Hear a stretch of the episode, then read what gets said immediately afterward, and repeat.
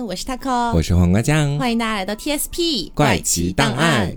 今天呢，我们要开创一个新的系列了。是的，嗯，首先呢，我觉得非常值得大家一起鼓励鼓励的是黄瓜酱，哦，因为这样的一个选题呢，是黄瓜酱主动提出说，哎，想要试试看的。是的，对。然后这个主题的话呢，说白了啊，就是我们可能会从一个现代人的视角去回顾一下我们古代的时候的一些诗人啊、词人啊，他们的一些作品以及他们的一个生平吧，结合起来一起看。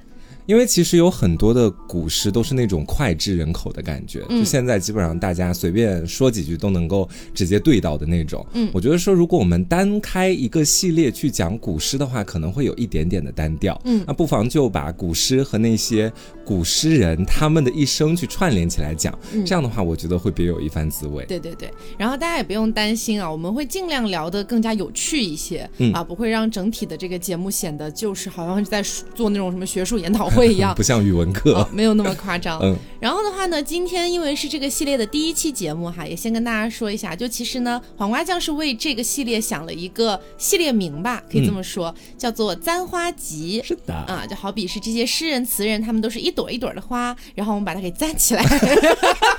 为什么突然听你一拆解，觉得好俗啊？这个名字，但是就是这么个意思啊，理解一下。呃，不过呢，我们也想征求一下大家的意见啊。是的啊，如果说大家觉得这个系列有更加合适的名字，或者说你觉得哎更加风雅、更加确切的一些名字，都可以在评论区里面跟我们说一说。对，到时候我们就择优录取。我第一次见过这么白嫖听众的。哎呀，我们在知识层面方面确实是不如很多听众啊，你们确实在知识方面比我们渊博一些，就暂时帮助一下我们，谢谢。好，那么今天这期节目的话呢，第一期啊，我们觉得说还是从简入奢这样的一个流程比较好。嗯啊，因为一开始我们在想，那第一期这个诗人要做谁呢？做李白吗？哎呀，太大了。对，太大了，然后感觉很容易后面收不住。然后包括第一期就聊李白，那后面一些名气比较小的诗人，我们又该怎么做呢？嗯啊，所以想了想，还是。从简入奢比较好。今天我们要聊到的是两位女诗人，一位呢是汉代的卓文君，还有一位呢是唐朝的鱼玄机。嗯。为什么选择这两位哈？因为他们俩身上有一点点共通点，就他们俩首先都是才女，然后其次的话呢，他们两个的故事里面都有为爱所困的这样一个情境，嗯且同时他们都生活在当初的那种封建年代里面，但是他们都为了自己想要追求的东西而突破了一些这种封建礼教。嗯啊，这个我觉得是可以放在一起聊一下的。是的。好，那包括呢，选择卓文君可能也有一点点我的私心吧，就是因为卓文君是我老家那边。卓君故里，呃，什么卓君？文君 文君故里，对不起，我在做这么有文化的节目，开头就说错人名字。文君故里，对。然后包括前段时间我还回了老家嘛，当时就住在文君故里旁边，也去了蛮多次文君故里的，所以对卓文君这个人物的感受可能会更多一点。嗯，是这样子。好，那么我们就现在先开始浅述一下啊，浅述一下卓文君的生平。好的。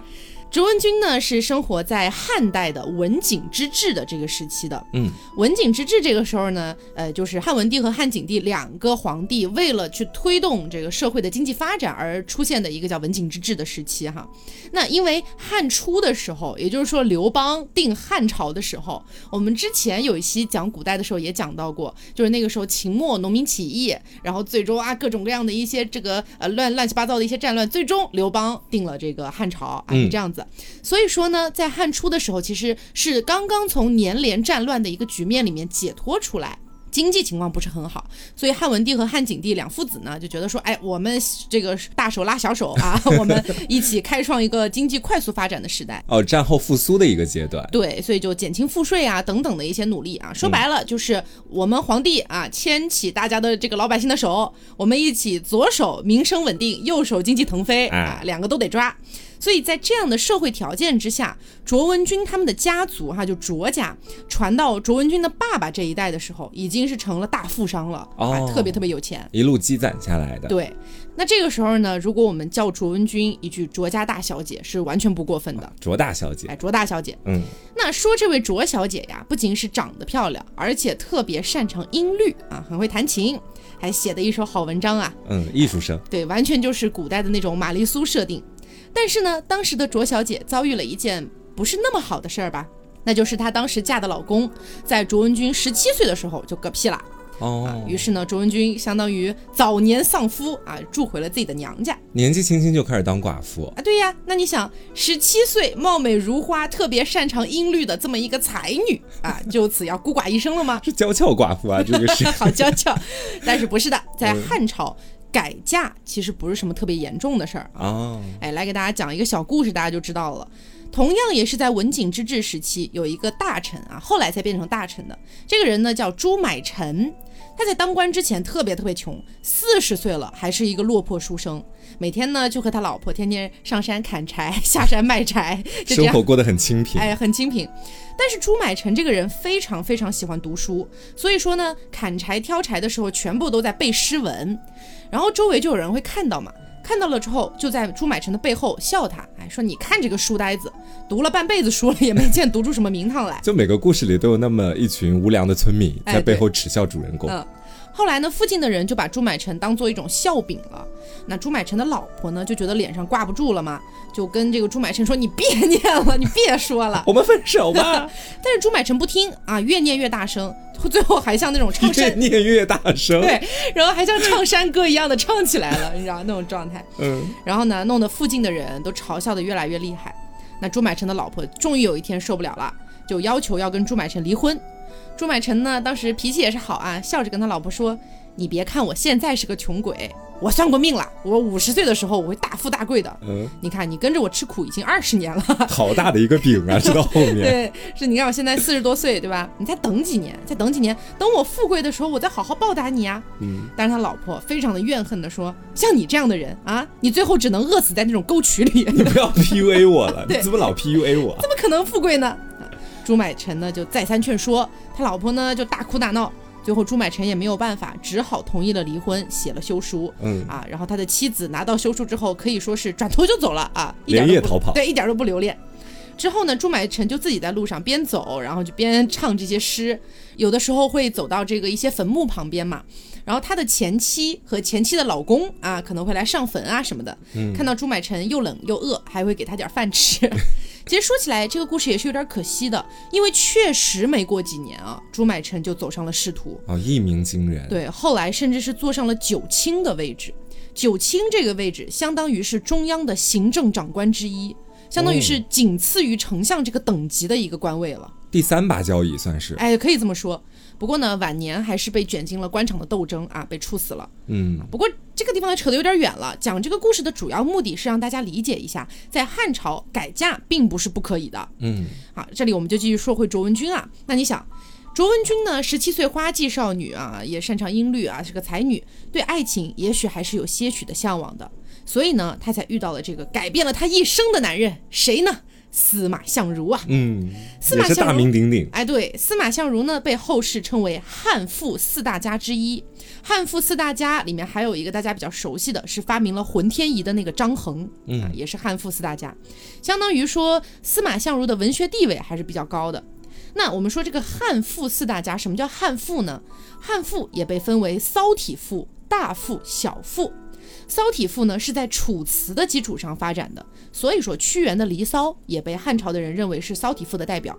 哎，就相当于说，我们汉朝人继承了楚辞的这些呃一些格式啊，一些这种行文的一些思路啊等等的，然后把它变成了一个新的骚体赋。所以，我们汉朝的人也会觉得说，那楚辞的集大成者屈原的这个《离骚》也是骚体赋的代表。哎，可以这么理解。明白。对，就是那种什么什么兮，什么什么兮啊这样写的感觉啊。整体上呢，骚体赋是偏向于抒发哀伤的。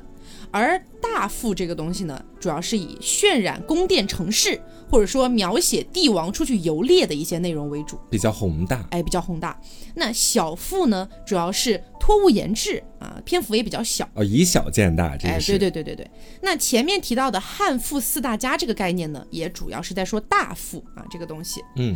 那司马相如小的时候啊，他其实不叫司马相如，据说是因为他爸妈觉得说，嗯，儿子，嗯，取个贱名好养活，就给取了个名儿叫司马全子。全子吧？对，真的就叫，这不是他的小名儿，也不是混名儿，他以前就叫司马全子。就讲实话，如果这个故事是卓文君与司马犬子，我就感觉少了点那么味道在其中，会笑死。那后来呢？司马相如估计是自己也觉得不怎么好听哈，再加上他比较喜欢那个蔺相如，所以就给自己改名叫做司马相如了。哦，司马相如从小呢就很喜欢读书练剑，二十多岁的时候呢，花钱捐了个小官儿，做了汉景帝的武技常侍。哎，这是个什么官儿呢？简单理解啊，就是皇帝出去打猎的时候，这个武技常侍呢就骑个马跟在旁边给皇帝打辅助，保镖，保镖可以可以这么说，可以这么说。这这显然就不是一个后来会成为文学家的人想干的事儿，对吧？所以呢，嗯，后来也刚好遇到司马相如生病啊，于是就离职了。不过呢，当保镖、当辅助的这段时间呢，司马相如认识了他人生当中的一个贵人。这个贵人呢是汉景帝的弟弟，叫做梁孝王。这个梁孝王呢，是汉朝的一个诸侯王，相当于是有自己的一块封地的，称为梁地。那司马相如离职了之后啊，不干保镖了，就去了梁孝王的这块封地，和一群文学家一起做点事情，谈天说地，每天。哎，对对对，当时呢，司马相如就给梁孝王写了一篇《子虚赋》，但是并没有引起汉景帝的注意，因为汉景帝呢对这些文章什么的就不太感兴趣啊，主要是想抓名声、抓经济这样子。后来呢，梁孝王去世了，司马相如就回到了成都。但是呢，他没什么钱，也没什么工作。不过呢，好在司马相如一直和临邛县的县令关系很好。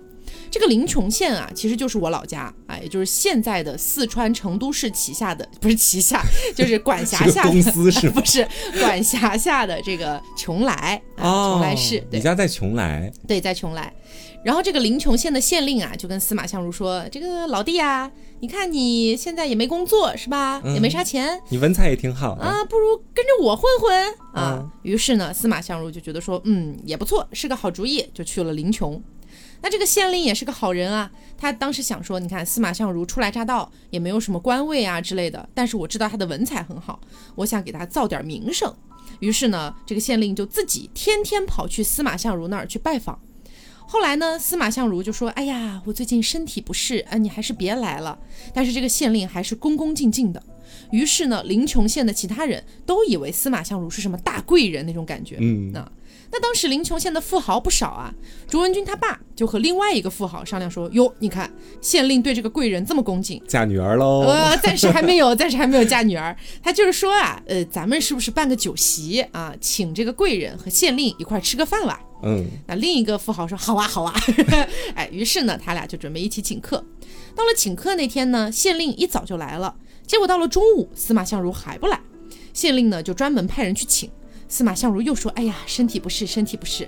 这个县令呢看到司马相如不来，自己也不吃不喝，就坐那儿啊等着。嗯，后来等不住了，亲自跑到司马相如家去请他来。哎，司马相如也是没办法，勉强勉强的就来到了这个酒席上。在场所有的人都觉得司马相如，嗯，这个气质不同凡响啊。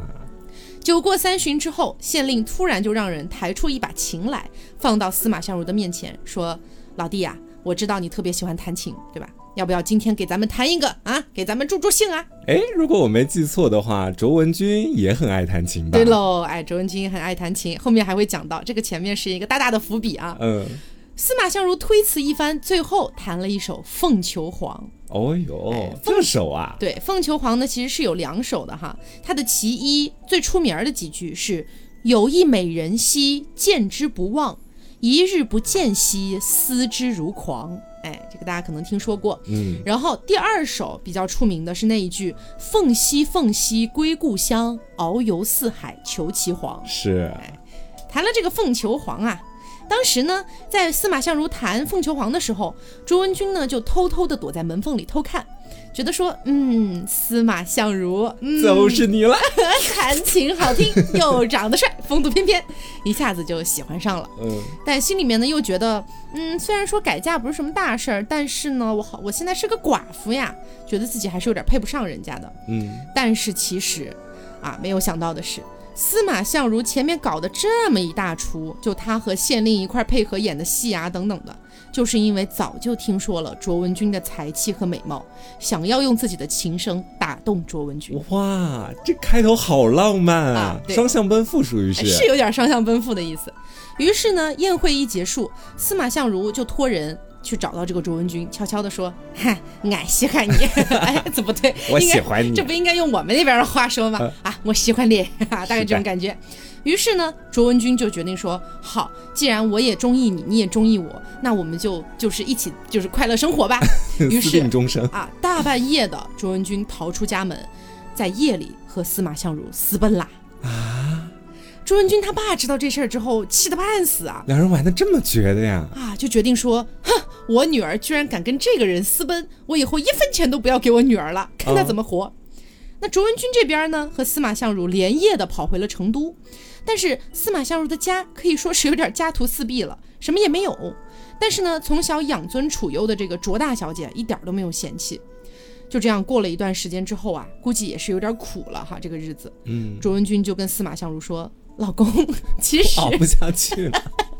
其实你只要和我一起回临邛，我们自己找朋友借钱做点小生意啥的，也不至于把日子过成这种苦样子我觉得他俩有点玩太大了，为什么要私奔啊？双方的父母其实也没有说不支持啊，就很奇怪，就私奔了。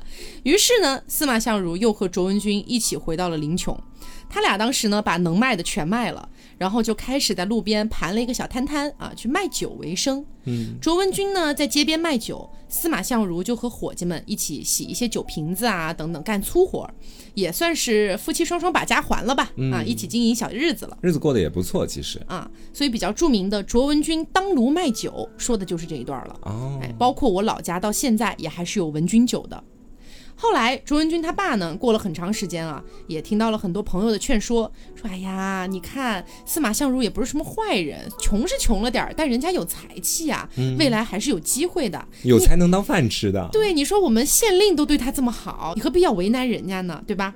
最终呢，卓文君他爸还是想通了，分了一大笔钱给卓文君，让他和司马相如一起回成都好好过日子去。哦，也得到了家人的祝福。对。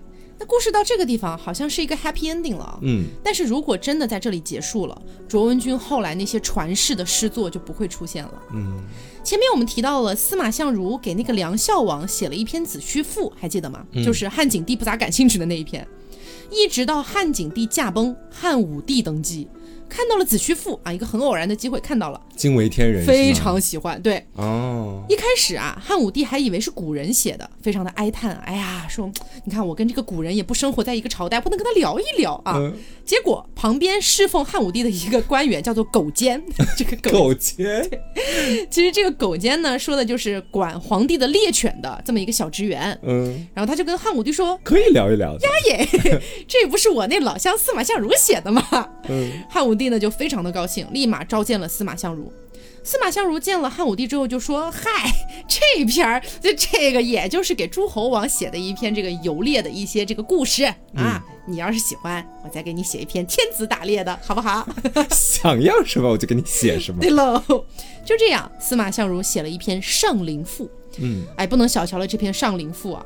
这篇文章呢，它是以维护国家统一、反对帝王奢侈为主旨。”歌颂了统一大帝国无可比拟的形象，但同时又对统治者有所讽谏，开创了汉代大赋的一个基本主题。哦，哎，非常厉害的开山之作，算是可以这么说啊。司马相如呢，也因为《上林赋》这篇文章被汉武帝封了官，这个官比之前那个当保镖打辅助的要好点啊，叫郎官。这个郎官呢，也就是皇帝的侍从啊。不过呢，从此和他的老婆卓文君可能就要开始异地恋了。哦，异地恋最容易生出嫌隙。对，要说吧，司马相如呢也是有那么点渣的。稍微升官发达了一点之后，就开始想要纳妾了，开始冷淡卓文君了。嗯啊，所以说啊，姐妹们，凤凰男不能要啊，从古至今都是如此。就你可以跟一个男人从贫穷到富有，但那个男人不一定愿意跟你在富有之后还跟你在一起。啊，对。但是呢，卓文君当时还是很喜欢司马相如的。他听说了司马相如想要纳妾这件事儿之后呢，写了一首诗寄给司马相如，也就是大名鼎鼎的《白头吟》。嗯，《白头吟》最出名的几句应该是“矮如山上雪，皎若云间月。闻君有两意，故来相决绝”，以及后面那句传世到今天的“愿得一心人，白头不相离”。哎呀。这是白头吟。嗯，但是呢，司马相如并没有被这首诗打动，他回了一封信啊，回给卓文君。他回的这封信里面只有十三个字儿，这十三个字儿非常的扎心。我就说到这里，大家可以猜一下啊，回的什么字儿让这么扎心？我坚决不要和你在一起吗？比这还可怕。他只回了这么几个字，他说：一二三四五六七八九十百千万。这是什么意思？哎，这什么意思呢？聪明的卓文君一读就知道了，但愚笨如我们，我们看到之后可能说是写的啥呀？记错了吧？对，怎么账本寄过来了？对，不是的，这个你想啊，一二三四五六七八九十百千万，少了一个什么？少了一个亿啊，唯独少的这个亿，也就是说无意，这个亿通的是回忆的忆这个字。所以说，司马相如其实是在暗示卓文君，我已经不想再回忆过去的岁月了。你别跟我提什么“矮如山上雪，皎若云间月”，我跟你讲，我不想回忆了，我不想跟你有那些风花雪月了。对，那卓文君看到这篇回信之后，可以说是悲痛万分啊，真是渣男啊，大渣男。然后呢，卓文君痛定思痛，又回了一首诗给司马相如，也就是也很著名的《怨郎诗》，还另外附上了一首诀别书。《怨郎诗》这首诗是很有意思的啊，我觉得可以跟大家就是浅浅的分享一下。因为前面我们讲到司马相如回给他的这封信是一二三四五六七八九十百千万嘛，然后呢，卓文君就用这串数字做了一封回信。他说：“一别之后，二地相悬，只说是三四月，又谁知五六年？七弦琴无心弹，八行书无可传。”九连环从中折断，十里长亭望眼欲穿。百思想，千系念，万般无奈把郎怨。万语千言说不完，百无聊赖始已阑干。然后到这一句为止，他又开始从万重新写回一了，很厉害啊！这么牛对他接下来是这么写的：重九登高看孤雁，八月中秋月圆人不圆。七月半，烧香秉烛问苍天；六月伏天，人人摇扇我心寒。五月石榴，红似火，偏遇阵阵冷雨浇花端。四月枇杷未黄，我欲对镜心意乱。忽匆匆，三月桃花随水转，飘零零，二月风筝线儿断。咦，郎呀郎，巴不得下一世你为女来，我为男。我起鸡皮疙瘩了，已经。他这个文采确实太牛了，对吧？众人摇扇我心凉，那句是吗？啊，人人摇扇我心寒。啊，有点差别。对，但是我真的觉得，她就把自己心碎的全过程都剖给了她的丈夫去看。对，而且她是通过她丈夫回给她的那十三个字，把这十三个字从头从一写到了万，又从万写到了。一，真的，他如果是男性的话，其实，在那个朝代想要建功立业，也不是完全没可能。他这个文采，对。同时，我前面提到啊，卓文君除了写这首怨郎诗之外，还附上了一首诀别书。诀别书大家应该更熟一点啊，它的下半段就是在《甄嬛传》里面出现过的那个“朱弦断，明镜缺，朝露晞，芳时歇，白头吟，伤离别，努力加餐，勿念妾。”井水汤汤，与君长绝啊！这个是甄嬛当时被皇帝骗，皇帝就说你要去下嫁给那个外地的那个什么。摩格吧，应该是不是不是不是这段，是那一段记错了，记错了，哎，真学不过关了。我只记得就是那一段，他好像说了“井水上商，与君长别”。他这一段是在那个，就是他生下龙月，他马上要出宫修行。我想起来了，我想起来了。对，然后他跪在皇上面前说：“井水上商，与君长绝。”明白。啊，那司马相如看完了《怨郎诗》和《诀别书》这两篇文章之后啊。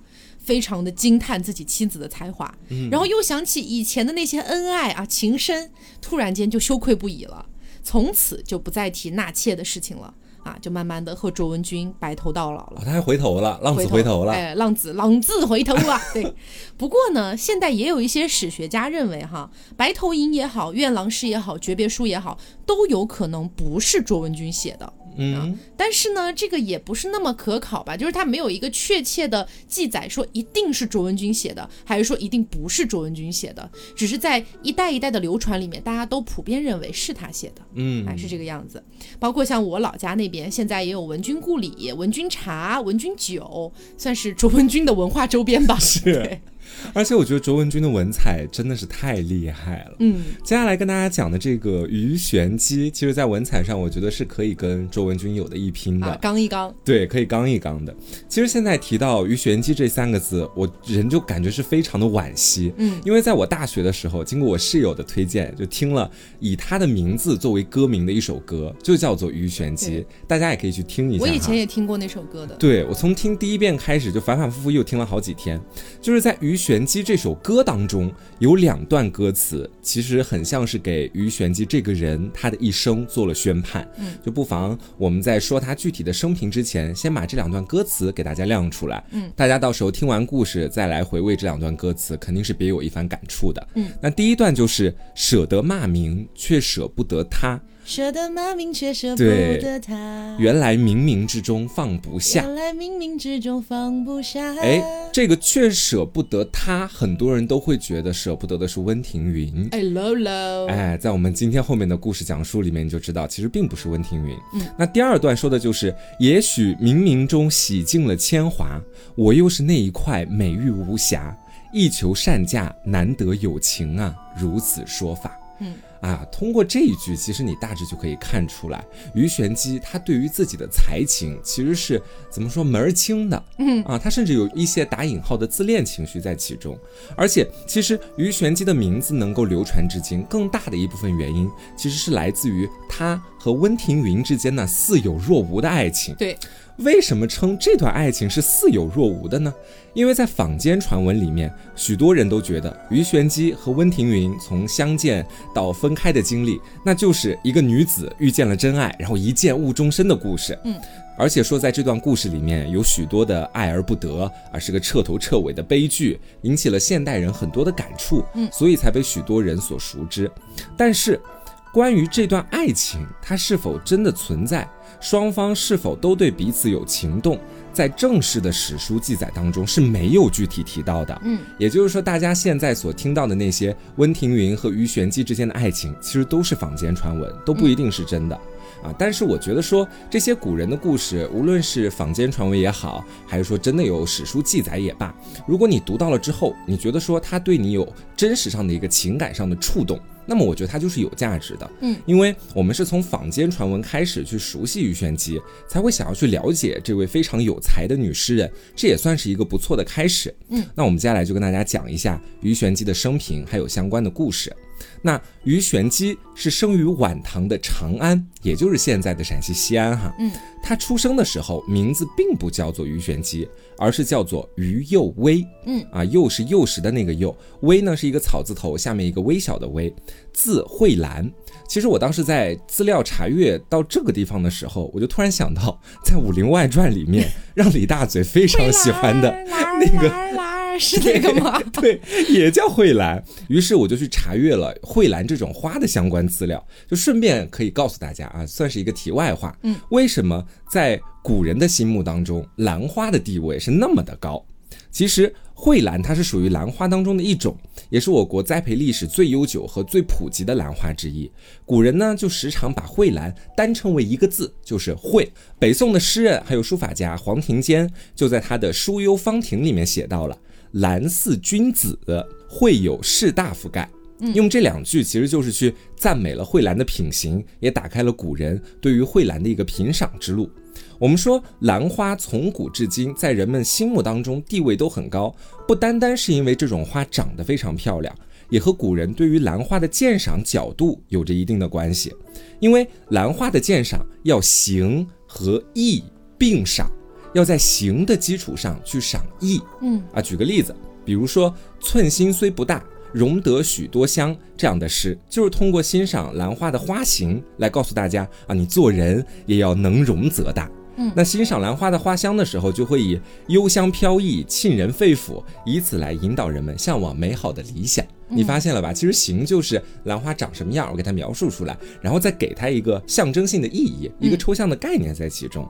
所以说，赏艺算是中国兰花鉴赏的一个最高境界，所以才会有后人说啊，赏兰似赏人，评兰如评人，兰品似人品这样的话流传到今天。嗯，所以通过这点就解答了前面给大家提出的那个问题：为什么兰花在古人的心目当中地位那么高？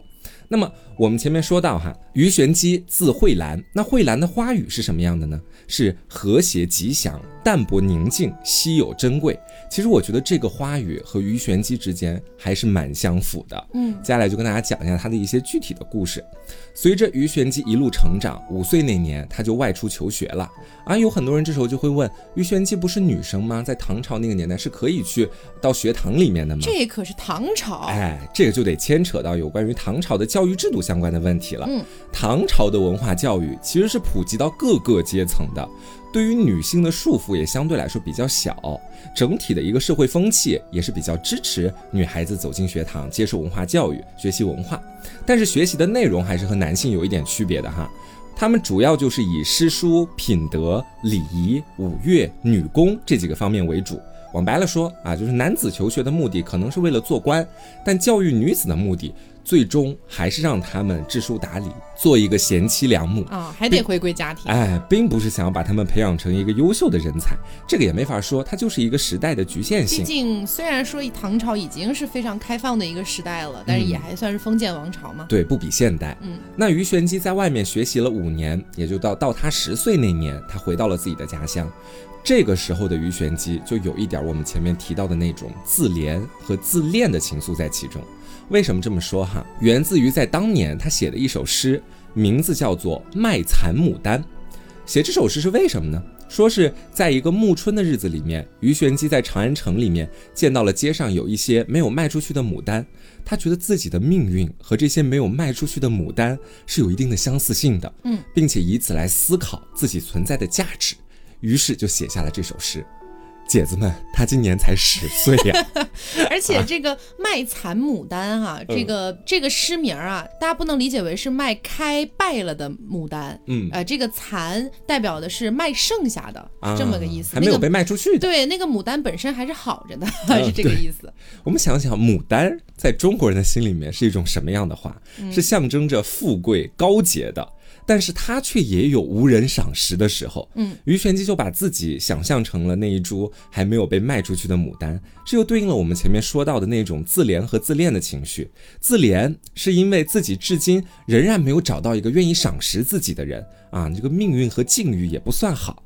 自恋是因为他知道自己是一个有才情的人，所以才会把自己比作是牡丹，嗯，啊，这是他自怜的一种情绪。呃，我记得那首诗里面大概讲的意思应该是啊，看到了路上有卖剩下的牡丹，嗯，然后呢，像路过的这些行人想买，但是又没钱买，买不了。然后鱼玄机好像意思就是说，当这些牡丹真正被卖到了那种皇宫王府里面去的时候，嗯，外面的人想买就再也买不到了，大概是这个意思吧。这个含义其实是。就对照了这个诗里面的两句话，我来跟大家说一下。这两句话就是“因为价高人不问，却缘香甚蝶难亲”。意思就是牡丹为什么卖不出去呢？可能是因为价格太高，人们不敢询问；嗯，又因为香气太过浓郁，蝴蝶也难以亲近。啊，这是属于一个牡丹的尴尬时刻。对，也是鱼玄机的一个命运难题。嗯，你想这种思考。他是鱼玄机在十岁那一年做出的，嗯，他的那些才情和深刻的那些思想，从这首诗就可以看得出来。哦，当然，这里也补充一句啊，嗯，就是这首诗是否真实的作于于玄机十岁那一年，这个地方哎不不太可考了。是我们这里呢，只是就是呃顺着跟大家聊了啊。当然，也有一种说法说卖残牡丹是于玄机后期晚期的一些作品。对啊，当然这个大家就见仁见智了，有自己的理解了。是，那同样是在十岁的这一年，于玄机认识到了他生命当中非常重要的一个人。也就是我们前面所提到的温庭筠，嗯，这个时候的温庭筠已经三四十岁了，啊，温庭筠的这一生呢，也算是被功名所桎梏，他同样是一个怀才不遇的心态，在考取功名的路上也算是心酸啊，坎坷不断，没有人赏识他。那鱼玄机和温庭筠认识的那一年，温庭筠写了两首诗，一首叫做《题户度郊居》，一首叫做《春尽与友人入裴氏林探鱼竿》。我们分开来看哈，这两首诗之于鱼玄机和温庭筠有着比较重要的意义。嗯，首先是题互渡交居，互渡是一个地名，这个地方就是鱼玄机出生的地方啊。温庭筠来到了户渡的郊外住了一段时间，我们就可以合理的推测一下，是不是在住的这段时间里面，他结识了年仅十岁的鱼玄机，然后成为了他的老师。对，那这个时候的温庭筠其实已经四十多岁，我们前面说到，他的心中就有许多的愁苦，有不甘，所以在题户渡郊居这首诗里就有这两句，叫做“寂寞游人寒食后，夜来风雨送梨花”。就可以看出他此时心中还是有所郁结，所以才会选择来到户渡这个地方小住一段时间。嗯，那么另一首诗《春尽与友人入裴氏林探鱼竿》，其中有两句就是“是心在所好，非必寻香园”。这两句话什么意思呢？它指的就是读书的一种境界。什么境界哈？就是随心所动。全凭兴趣啊，不依指令，不求功名，不为学问，也不跟风从众。往白了说，就是为了自己而读书。你可以这么简单理解。呃，我记得我当时看这段的时候，我也不知道我的理解对不对哈。嗯。因为像这首诗，并不属于是温庭筠特别出名的篇章，是。然后解读也非常非常少，只能自己去理解。我理解下来的意思，大概就是说啊，我在某个地方钓鱼，然后我看着我面前的这条河、这条江啊等等的，嗯。然后我就觉得说，前面那半句就是“世心在所号”，可能感觉意思就是，呃。我只要在这个地方活得我自己开心就好，而后面那一句是“非必寻香园”，就是我何必一定要去寻找那种比较出名的大江大河，是这种感。我我读下来大概是这种感觉，差不多是这个意思。但是我们想一想哈，我前面跟大家说到了，温庭筠当年三四十岁了，他写下这样的一首诗，你觉得他真的想开了吗？很多诗人其实写诗的时候，他有一种自我欺骗的情绪。嗯，我写了这首诗，跟大家讲了一个道理啊，我就是想开了。嗯。其实并没有，这不就像我们发个微博，姐子们，我看开了，真看开了吗？然后半夜还偷偷抹眼泪。对对，诗人也是一样的，他其实终其一生还是想要得到人的赏识的。嗯，这首诗只是表达了自己一种美好的祝愿吧，我只能这么去讲。但同时哈，我们再结合鱼玄机当时的处境。也是上了五年学之后回到老家，遗憾于自己没有被人赏识，有种怀才不遇的感觉。温庭筠的那首诗里面的那两句话，有没有一种可能，也是为了告诉当时年仅十岁的鱼玄机，你读书更多是为了自己而读？嗯，也就是他不仅是开导自己，也是在开导自己的学生。有可能啊，这算是一种怎么说合理的推测吧，也是他们俩的一种互动。那虽然史料上并没有明确的记载温庭筠的这首诗到底是为谁而写的。但是我觉得说，其实从我的角度，就是上面我跟大家说到的这一通了。嗯，你说不管，反正就是给于玄机写的。我觉得算是安慰他自己，也写给于玄机，我是这么觉得的。又过了一年，于玄机呢写下了《早秋》这首诗，温庭筠随后又写了一首《早秋山居》。与他相和，嗯，其实温庭筠和鱼玄机之间的关系就是这样的，就写诗来互相的怎么说给对方，然后相和啊，就彼此之间在这个诗句上面是有一定的共鸣这种感觉，嗯。但是我们说早秋和早秋山居这两首诗在立意上其实并没有太多的相似性，只是名字有点相似。嗯，鱼玄机在早秋里面想表达的是一种秋天的悲凉氛围啊，就是那种无人传达书信、无可奈何的感觉。然后温庭筠的《早秋山居》其实想要表达的就是在早秋的时候，山间的气候还有景色的一些描写，嗯，基本可以说毫无关系了。但是我觉得你这么说起来的话啊，比如说早秋，他想要传达的就是一些比较哀凉的一些景色，是，然后传达说，哎，这样的景色我也不知道与谁分享，是有这种感觉的吧？啊，那温庭筠并不一定说，哎，你可以跟我分享啊，他不，一般诗人不会这么的直接豪放嘛，嗯，所以我觉得他可能要传达的就是，你也可以看一看秋天也有别样的景色。哎呦，我 现在有点磕到了，对 哎，我们硬磕也是可以磕一磕，我觉得。可以，可以，可以的，我觉得。可以这么理解哈。因为真的，关于鱼玄机的那个生平的描述实在太少了，对对对，所以我们其实现在的很多猜测，怎么说，它也没有一个具体的尺，它就是个猜测，对，来去度量我们猜测正不正确。总而言之，怎么说都行哈。那这两首诗，我们前面提到那两首，只是在名字上具有一定的相似性，没有太多的其他的关联哈。然后一转眼。于玄机十四岁了啊，在温庭筠的撮合之下，她嫁给了状元及第的李毅。嗯，于玄机和李毅之间的爱情算是彻头彻尾的悲剧。对，从嫁过去开始，于玄机的身份就不是妻子，而是妾。嗯，这是因为当时的李毅在家中已然有一位正室存在了，一山不容二虎。李毅的妻子压根就容不下于玄机这个人的存在，而李毅。对于郑氏和于玄机之间的恩怨，一直以来算是那种不闻不问的感觉啊。他一开始也是比较喜欢于玄机，不然也不会把他娶进家门。但是后面听了郑氏的很多谗言，于是到最后就做出了一个选择，就是把于玄机休掉。所以不久之后，于玄机就去了长安的咸宜观，出家成为了女道士。哎，这个地方我还看到了另外一种说法，其实大体的梗概差不多，细节上有一些差异。说的是当时呢，呃，因为李毅要纳于玄机为妾这件事情被他的正室知道了，他的正室非常不同意，压根儿就没打算让于玄机过门。嗯，然后呢，李毅周旋了一段时间之后无果，他就跟这个于玄机说，要不你先去那个道观上住一段时间，过段。时间我再来接你啊！结果呢，就后来李毅他也就是随着自己的官位的改动去了另一个地方，连告诉都没有告诉于玄机一声。就不管什么样的一个故事形式，都改变不了李毅是个渣男这个事实。嗯。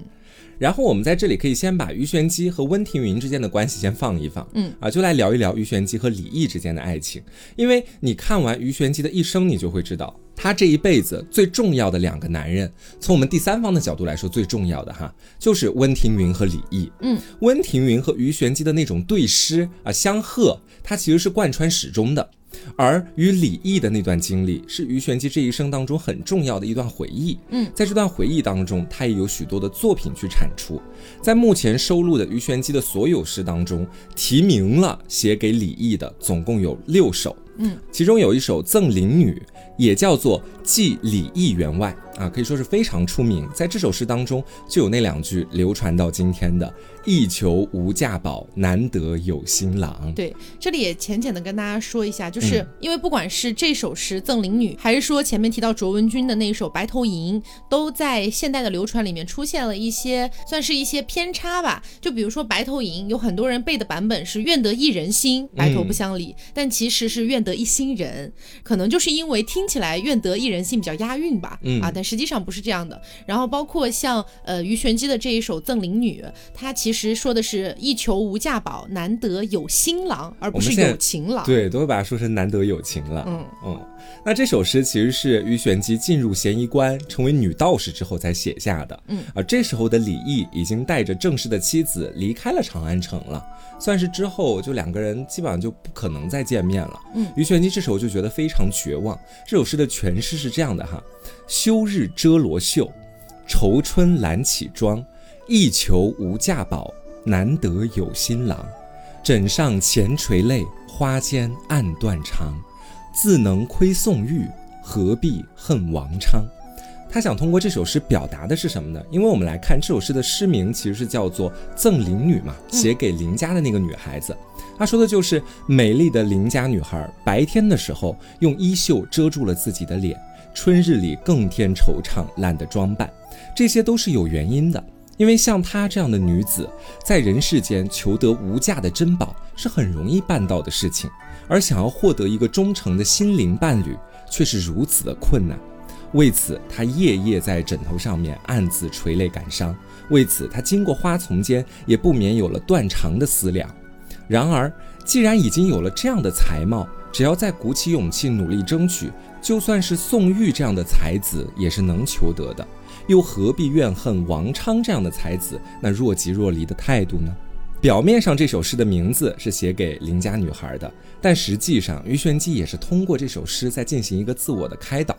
啊，他觉得说，我拥有这么好的一个才情和品行，只要我努力争取，你李毅算一个什么东西？我可以争取到更好的那一个人。嗯，包括就是那一句流传到现在的“一求无价宝，难得有新郎”这一句的话呢，就像我们经常说的，一千个人的心里面可能会有一千个哈姆雷特。那像放到诗句的解读也是一样的，像就是我刚刚前面讲的那一句“一求无价宝，难得有新郎”，我觉得站在女生的角度哈，我去理解这句话的话，我觉得这句话的意思会更。像你像我们现在生活在一个古代的封建王朝，然后呢，呃，男人他们都可以三妻四妾，妻妾成群，是这样的。所以，所以我觉得这句话在我心里面，它的意思会更像是。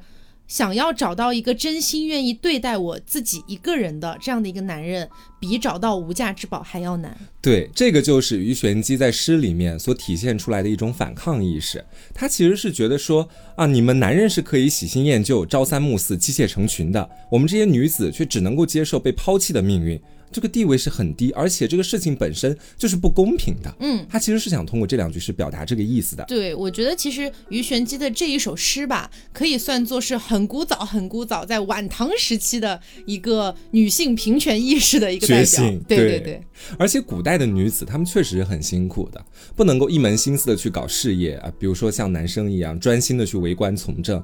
大部分的女子一辈子唯一的指望，可能就是嫁给一个好男儿，啊，当好贤妻良母。于玄机他一面非常痛恨这样的时代约束，一面呢就深陷在他自己和李毅的那个爱情当中，而且他也没有办法在现在选择去考取功名、建功立业，只能够选择在咸宜关当中潦草此生了。嗯啊，而且他为了思念李毅，还写下了另外的一首诗，这首诗的名字叫做《江陵愁望寄子安》。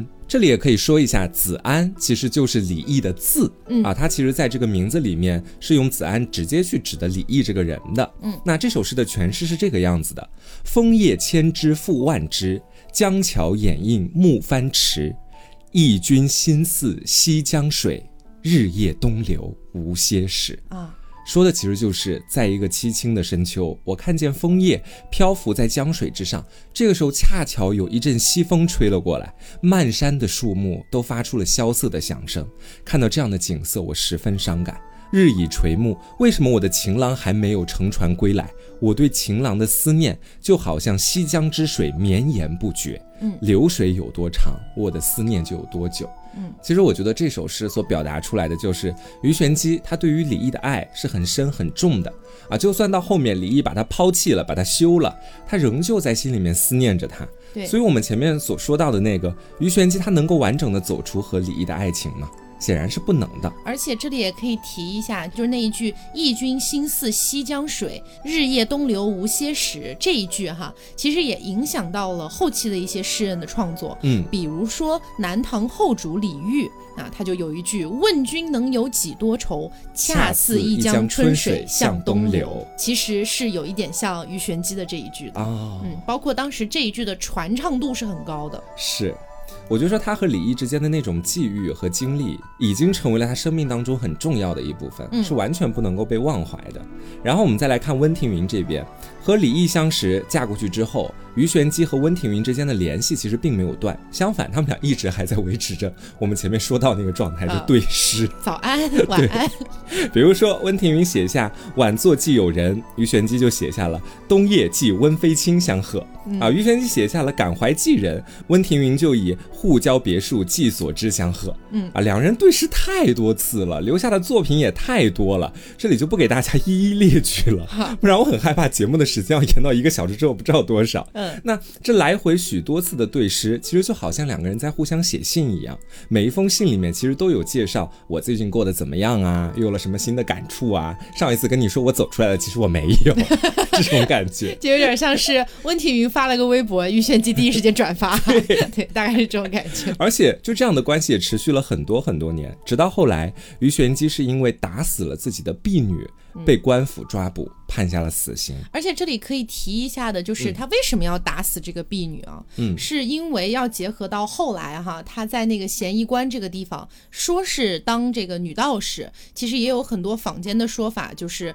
她变得比较风流，呃，说的风流呢，其实说白了，当妓女了，呃，也也不能说当妓女，她也不是靠这个来赚钱，她其实就是我广告天下，说，哎，我在咸宜关这个地方，然后呢，你们喜欢写诗对句的这些人都可以来找我，我们就就风雅一点，但实际上背地里是在做一些苟且的事情啊，是有这么一个说法。那当时呢，有一个乐师叫做陈伟，然后这个男的呢，就是让于玄机好像又燃起了那么一点点这个爱情的小火苗吧，结果有一天。天呢，于玄机的婢女叫绿俏，然后被于玄机发现，在跟那个乐师苟且，啊，而且当时还存在一个什么点呢？就是当时于玄机的年纪已经有那么一丢丢大了啊，而他的婢女还比较年轻，所以他整个人肯定那个嫉妒心是更强的，心有不甘，哎，就非常愤怒，而且本身他本来就对这个男的稍微有点希望的嘛，所以一怒之下就打死了这个婢女。是啊，而且还有一个要提的就是，其实啊，当时的这个金兆尹去判，呃，这个于玄机判死的这个判罚，其实有点判重了。嗯，在当时的一个刑法里面是不至于这样的。但是有可能是因为当时的这个呃金兆尹觉得说，呃于玄机的这个名声不太好啊，等等等等的。因为就算是在晚唐这样的一个时代哈，呃对于女性的这个贞洁观念没有说像以前那么的严重，但好歹它也是古代封建王朝，还是存在一些的。所以这个金兆尹就是罚的有点重，一下夹杂了一些自己的私心。对对对，可以这么理解。然后一下子就就把鱼玄机给给处死了。对，他也就这样结束了自己的一生。其实鱼玄机如果当时没有被处死的话，后面应该还能留下更多的诗句的。是，就其实听到这个地方的时候，我们不妨回到最开始的时候，给大家提出那个问题：鱼玄机和温庭筠之间到底是什么关系？嗯，啊，坊间传闻就有说是忘年交，也有说是忘年恋。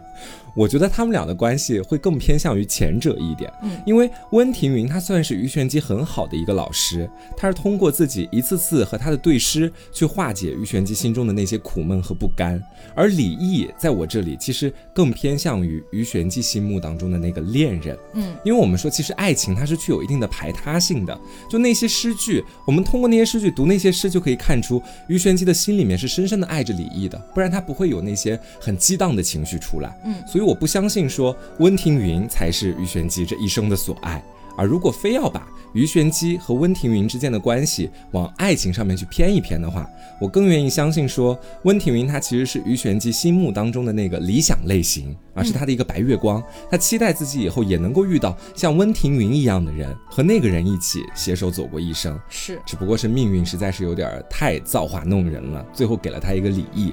让他的人生走上了另外的一条道路。嗯，不过这个地方啊，我觉得也可以补充一下下吧，也算是我个人的一个小小理解哈。就是首先我很认同黄瓜酱刚才说的他的这个解读，嗯，但其次的话呢，如果我们从另一个方面去思考，假设啊，我们假设设于玄机和温庭筠是有感情的，是有私情的，有没有一点点的蛛丝马迹呢？嗯，就是其实从这些诗句里面，我们比较难去品出有什么蛛丝马迹，但独独有一首。我注意到了，我觉得有可能是在暗示某种感觉哈。哦，这首诗呢是鱼玄机的，叫做《浣纱庙》。大家听到浣纱，应该就会想到一个人啊，西施。对，这首诗呢是鱼玄机在写他羡慕西施的这么一个心理。他其实所有的诗句都是在写当时这个西施被派去诱惑吴王，然后吴国亡国了，然后最后跟着范蠡走了这么一个故事。但是为什么说他有点羡慕呢？因为大家都知道，在诗句里面哈，呃，诗人通过一些遣词造句，你是能感觉出他是开心的、羡慕的、喜悦的，还是有一些哀愁的等等的。这个有时候会用到托物言志哎，对对对。那像这首诗的话，我们想一想啊，他为什么要写他自己很羡慕西施呢？其实我们都知道，西施一开始她是被作为一个训练好的一个像是女间谍吧，啊，去到吴国，对，然后去把吴王给诱惑了，然后导致吴国亡国。后来又跟着呃一直很喜欢自己，自己也很喜欢的范蠡，就是泛舟太湖，然后就消失了，这么一个故事。那你想一想，其实，在某种程度上，西施的这个故事是不是有那么一点点像鱼玄机的故事？嗯，就鱼玄机，你也可以这么理解啊。如果我们这里设定的是他和温庭筠有情的话，那么这里我们就可以理解为，其实李益可能在鱼玄机的心里面是类似于吴王那样的角色的。哎，虽然说处理方式不一样，吴王是特别喜欢西施的，但是李毅辜负了鱼玄机嘛。但是他当时的一个情境大概这种感觉。然后当吴王战败，西施其实是有人来接他的，也就是范蠡。嗯，可是当李毅抛弃了鱼玄机之后，没有这个范蠡出现，可能在他心里面，温庭筠应该是那个范蠡，但他没有来。啊，这也是一种解读角度，对，是这种感觉哈。嗯。那在最后的时候也得跟大家说一下哈，就是我们今天所提到的所有的时间线，包括鱼玄机的一些具体年龄，都可能是有所误差的。嗯，因为史书上面关于鱼玄机的生平介绍实在太少，这点前面跟大家讲过。嗯，而且我们现在的很多研究其实都是基于他的那些诗和诗句展开的。嗯，我们今天的介绍呢也是以诗为主，尽量去规避那些较为具体的时间线。嗯，如果大家有看到其他的说法啊，那并不一定就是我们介绍错了，或者是那。那个说法介绍错了，因为这些东西到现在都还没有一个具体的定论，所以各种传闻比较多也是比较正常的。是，但是我觉得说我们没有办法去看到鱼玄机他非常完整的生平，就不妨去多读一读他的诗吧。